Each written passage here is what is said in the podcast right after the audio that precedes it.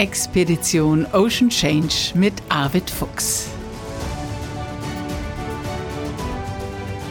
Abenteuer mit Tiefgang zwischen Arktis und Antarktis.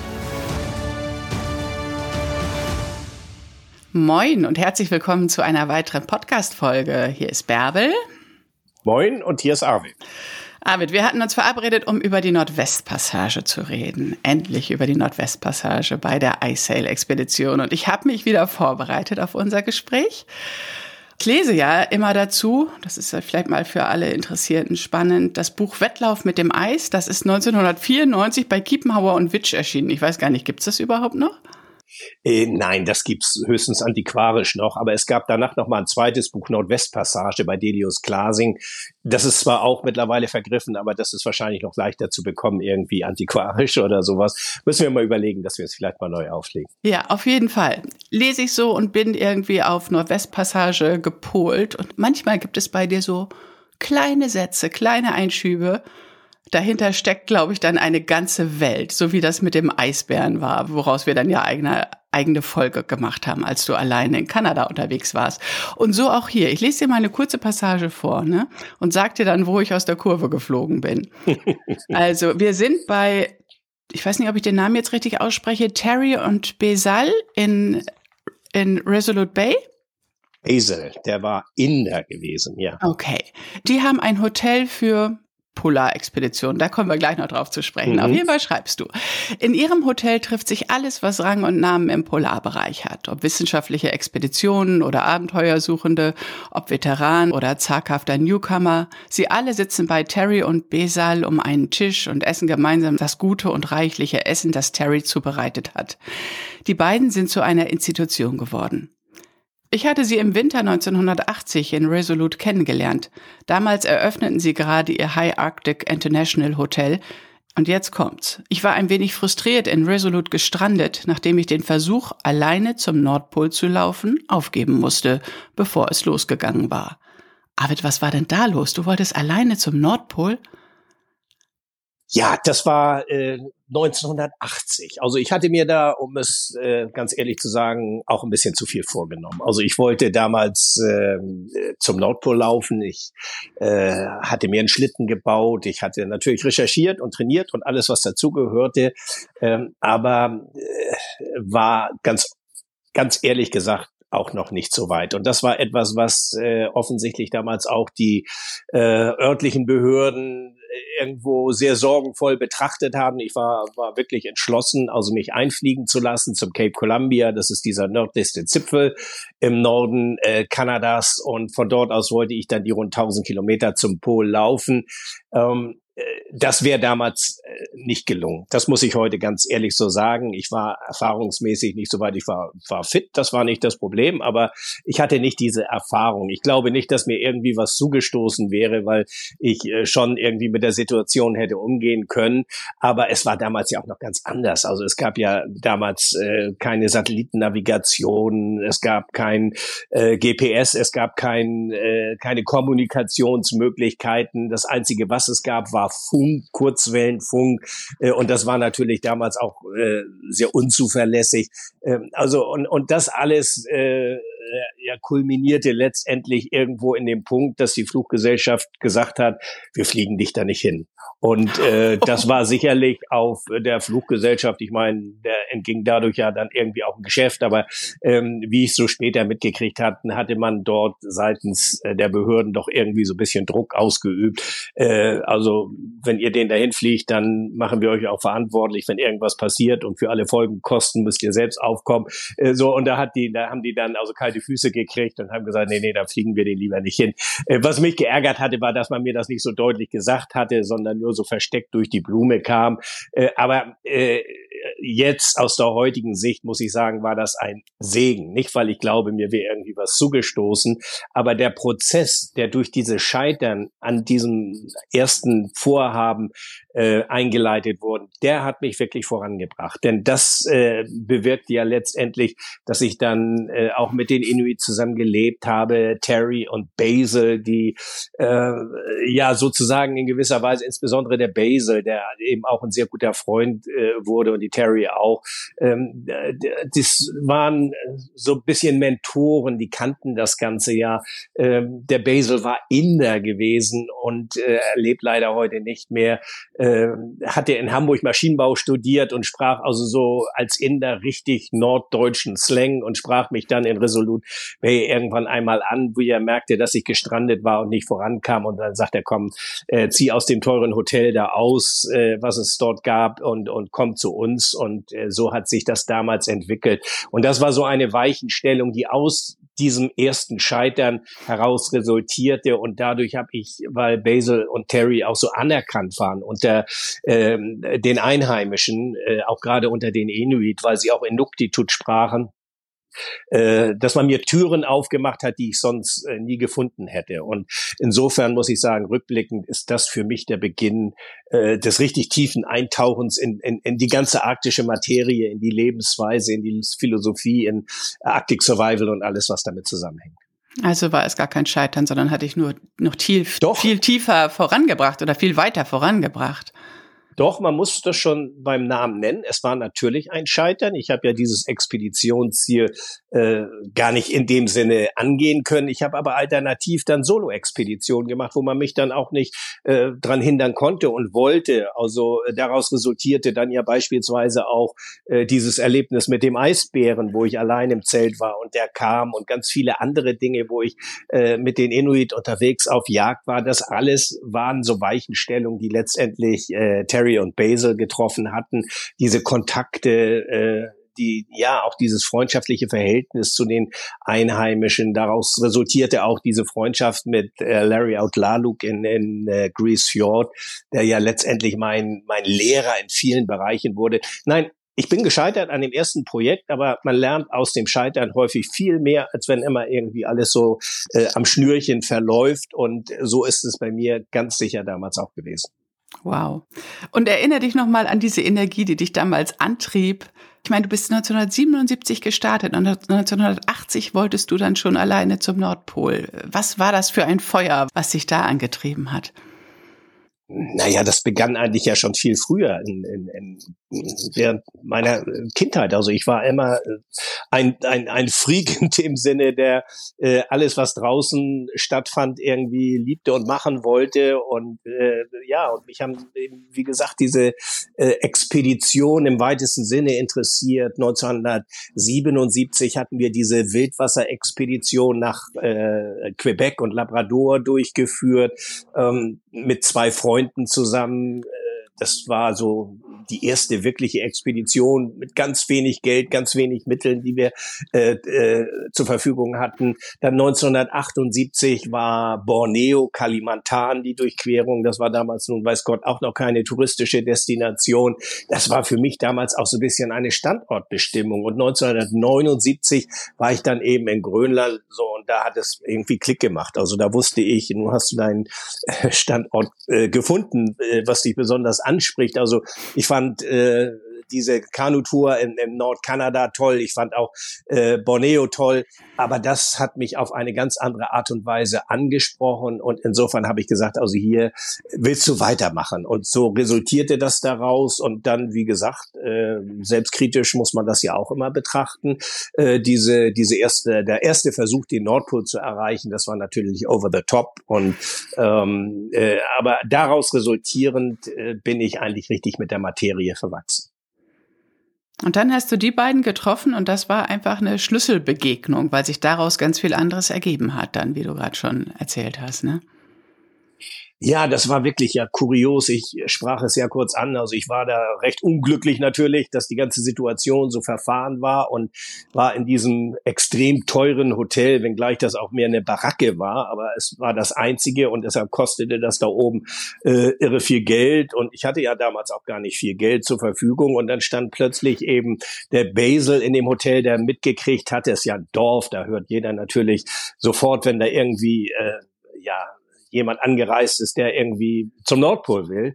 Und er stand dann da plötzlich irgendwo in dieser kleinen Hotelhalle, Lobby da und sprach mich im breitesten Hamburgisch an und, und sagte, also äh, du bist doch Arvid und äh, ich habe schon gehört und äh, hier ist das teuer, pack mal deine Sachen und komm mal mit. Und da bin ich mit ihm mit seinem Pickup da ein Stück weitergefahren, ist so ein bisschen weitläufig dort äh, und wo sie gerade eben, er mit seiner Frau Terry, mit der ich übrigens immer noch ganz äh, engen Kontakt habe, die heute aber auch im Süden Kanadas lebt, äh, äh, dahin gefahren in dieses äh, High Arctic International, so nannte sich eben halt äh, dieses äh, Hotel. Hotel ist vielleicht ein bisschen viel gesagt. Er war so ein Outfitter, wie man dort eben sagt. Er hat Expeditionen ausgerüstet, er hatte das ganze äh, Equipment da, von Zelt über warmes äh, Schlafsäcke. Er ließ Sachen bei den Inuit dort nähen, äh, auch für mich dann. Und äh, er war eben halt so ein Hans Dampf in allen Gassen, muss man sagen. Er war, sprach Inuktitut, er sprach, glaube ich, als Inder, sprach er neun Sprachen fließend und äh, war eben sehr kommunikativ und, und war ein, eine ausgesprochen liebenswürdige Persönlichkeit. Und äh, insofern äh, ist daraus dann wirklich auch eine, eine richtige Freundschaft entstanden. Ja, ich habe den auch gegoogelt. Sogar die New York Times hat über, über die beiden äh, berichtet. Also die waren wirklich eine Institution für alle, die an den Nordpol wollten. Ne? Ja, also und es traf sich dort auch alles, was Rang und Namen haben. Also beispielsweise kennt hier kaum jemand äh, den Japaner Naomi Uemura. Das war der erste, der mit Hundeschlitten alleine zum Nordpol Ende der 70er Jahre, also ein paar Jahre bevor ich dort aufschlug, äh, sozusagen äh, gereist war und äh, die Leute habe ich dort auch alle getroffen und das war natürlich äh, sozusagen für mich als als ähm, als Anfänger als als jemand der in die Materie einstieg war das natürlich ein gewaltiges Erlebnis. Also mit ähm, Leuten zusammen zu sitzen zu zu sprechen die da alle irgendwie um einen Tisch äh, saßen und aßen und sich austauschten und und jeder hatte seine äh, ja seine Biografie seine Geschichte einfach seine äh, Abenteuer zu berichten und äh, ja, und ich war da plötzlich in dieser Gemeinschaft irgendwie mit aufgenommen und integriert und äh, bekam dann auch ganz viele Tipps und das war für mich wirklich irgendwie auch ein, ja, ja, ganz, ganz wichtig, auch die Persönlichkeiten dieser Leute irgendwie kennenzulernen und ich sage mal, in, in aller Demut damals denen zu lauschen und zu hören, was die bereits äh, bewerkstelligt hatten, was ich mir erst vorgenommen hatte.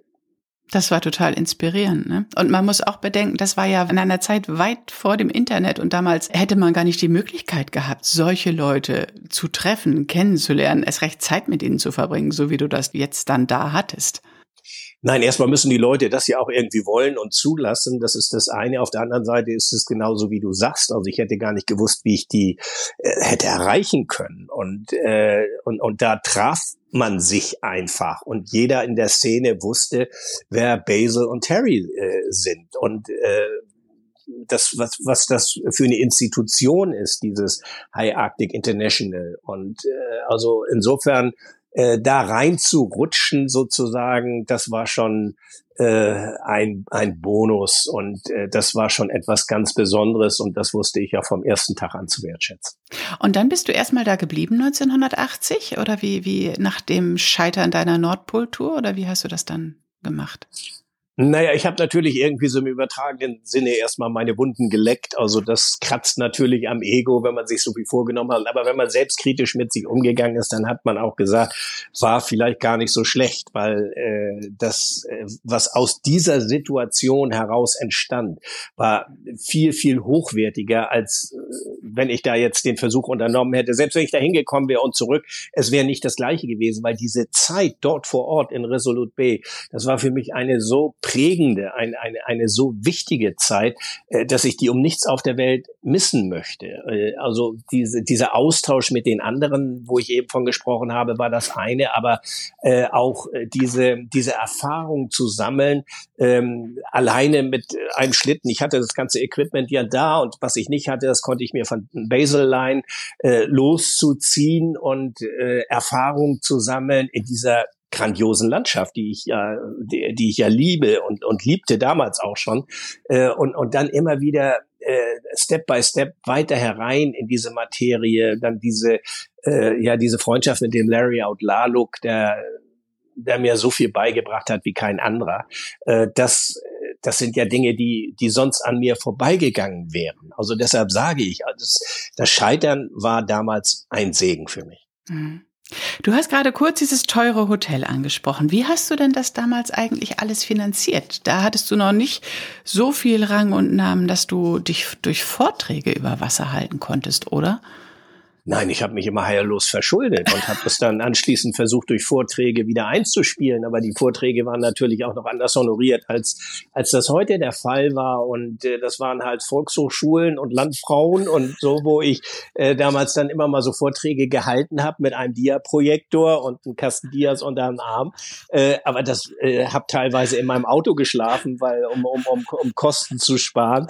Äh, ja, das waren so die Anfänge. Und ich glaube, nur wenn man, wenn man äh, sich da auch durchbeißt irgendwie, dann äh, ja entweder man bleibt dabei oder man sagt, idiotisch, also lass es sein. Aber ich bin teilweise rumgefahren, habe in irgendwelchen Städten selbst Plakate heimlich geklebt, das konnte man damals noch machen und äh, habe dann irgendwo ein auch einen Saal mal angemietet, aber das war natürlich alles irgendwie äh, nicht wirklich äh, effektiv. Aber ich habe damals auch bei der ersten Expedition einen Sponsoren gehabt. Das war mein erster Sponsor und da war ich natürlich ganz stolz drauf. Das war ein Rumhersteller aus Flensburg. Ich nenne jetzt keinen Namen, aber es war ein, äh, damals gab es ganz viele Rummanufakturen in Flensburg und äh, es war ein, ein, äh, eine Rummanufaktur, die sagte auch, das ist doch eigentlich cool. Also da will einer zum Nordpol und der hält nun irgendwann unsere Buddel rum dort äh, in, in die Kamera rein. So und äh,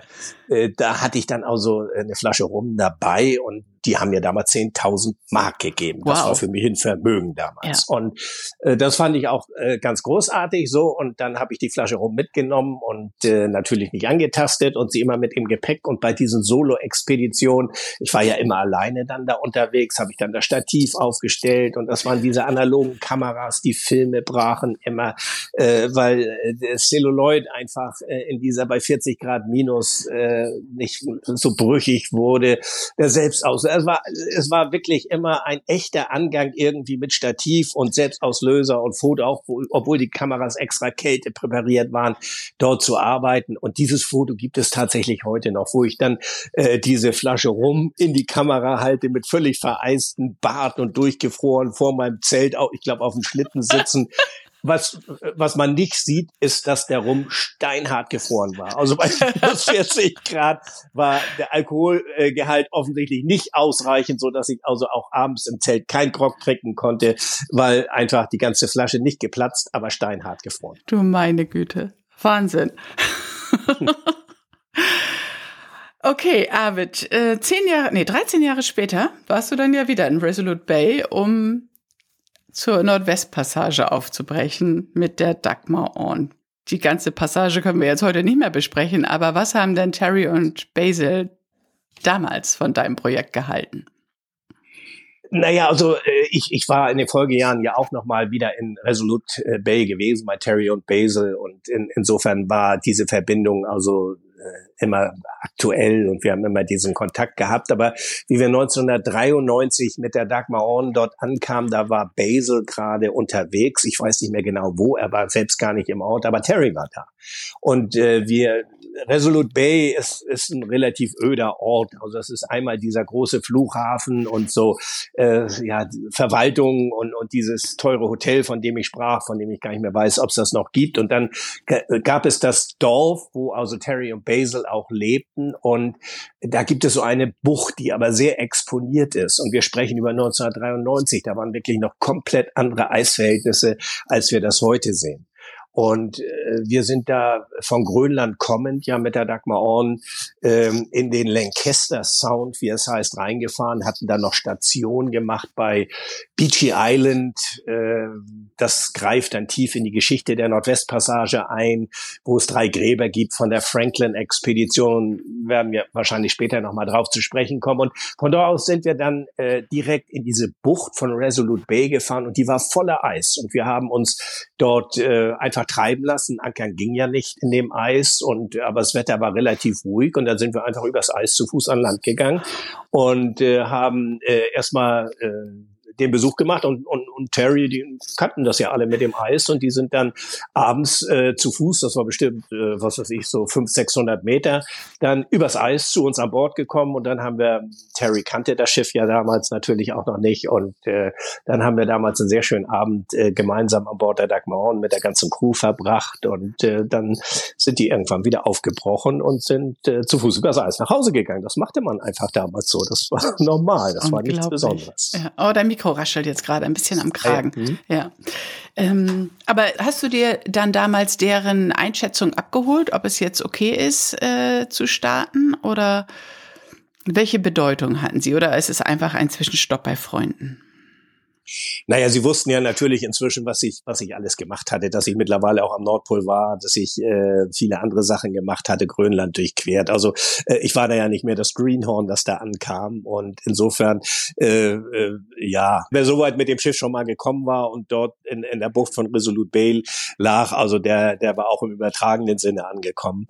Und äh, nein, also sie hatten natürlich versucht, Informationen einzuholen. Sie hatten mit verschiedenen anderen Bekannten in Siedlungen, aber da gibt's ja nicht so viele äh, äh, am Rande der Nordwestpassage äh, gesprochen, wie die Eislage ist. Aber das war wirklich nicht irgendwie jetzt äh, für uns entscheidend, sondern für uns entscheidend war ja immer die Gesamteislage in bestandenen Regionen. Und das konnten die beiden natürlich so auch nicht beurteilen, weil ihnen da auch nicht die Informationen vorlagen.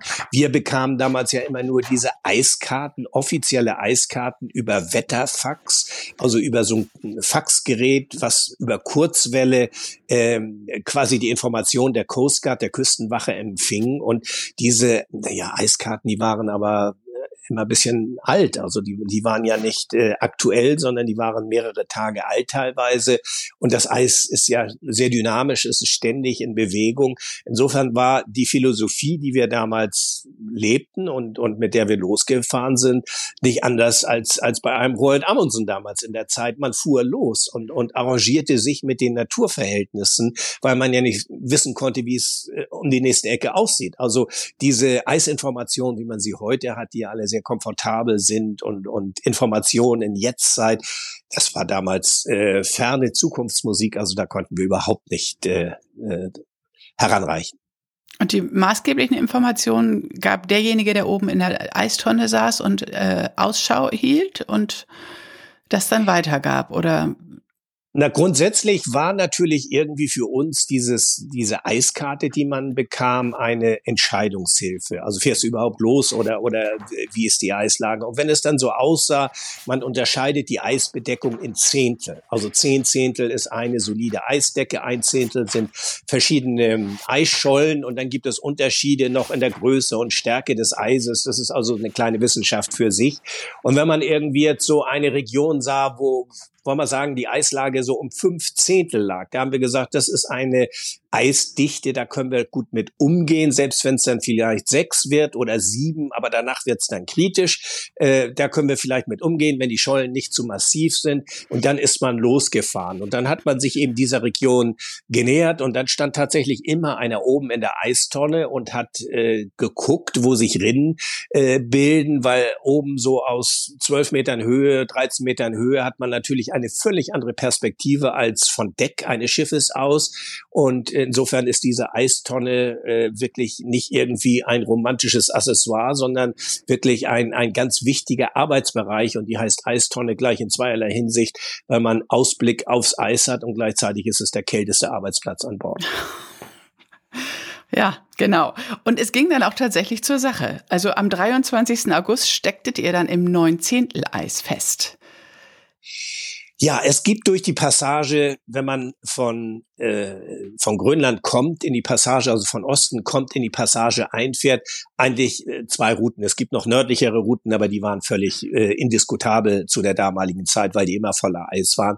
Also einmal eine Route durch den sogenannten Peel Sound und einmal durch das sogenannte Prince Regent Inlet. Das sind so zwei äh, Sunde im Grunde genommen, die durch so eine Halbinsel getrennt sind und die südlicheren Teil dann aber wiederum mit einem, einem äh, Sund verbunden sind. Also insofern hat man diese beiden Optionen. Und wir wollten eigentlich durch den Pielsund fahren, weil das die größere Wasserstraße ist, aber die war eben dicht mit Eis, da hatten wir gar keine Chance. Also sind wir in dieses andere Prince Regent Inlet hineingefahren, sind äh, ziemlich weit gekommen bis zu der sogenannten Bellowstraße. Das ist diese Verbindungssund zwischen Peel und zwischen diesem Prince Regent Inlet.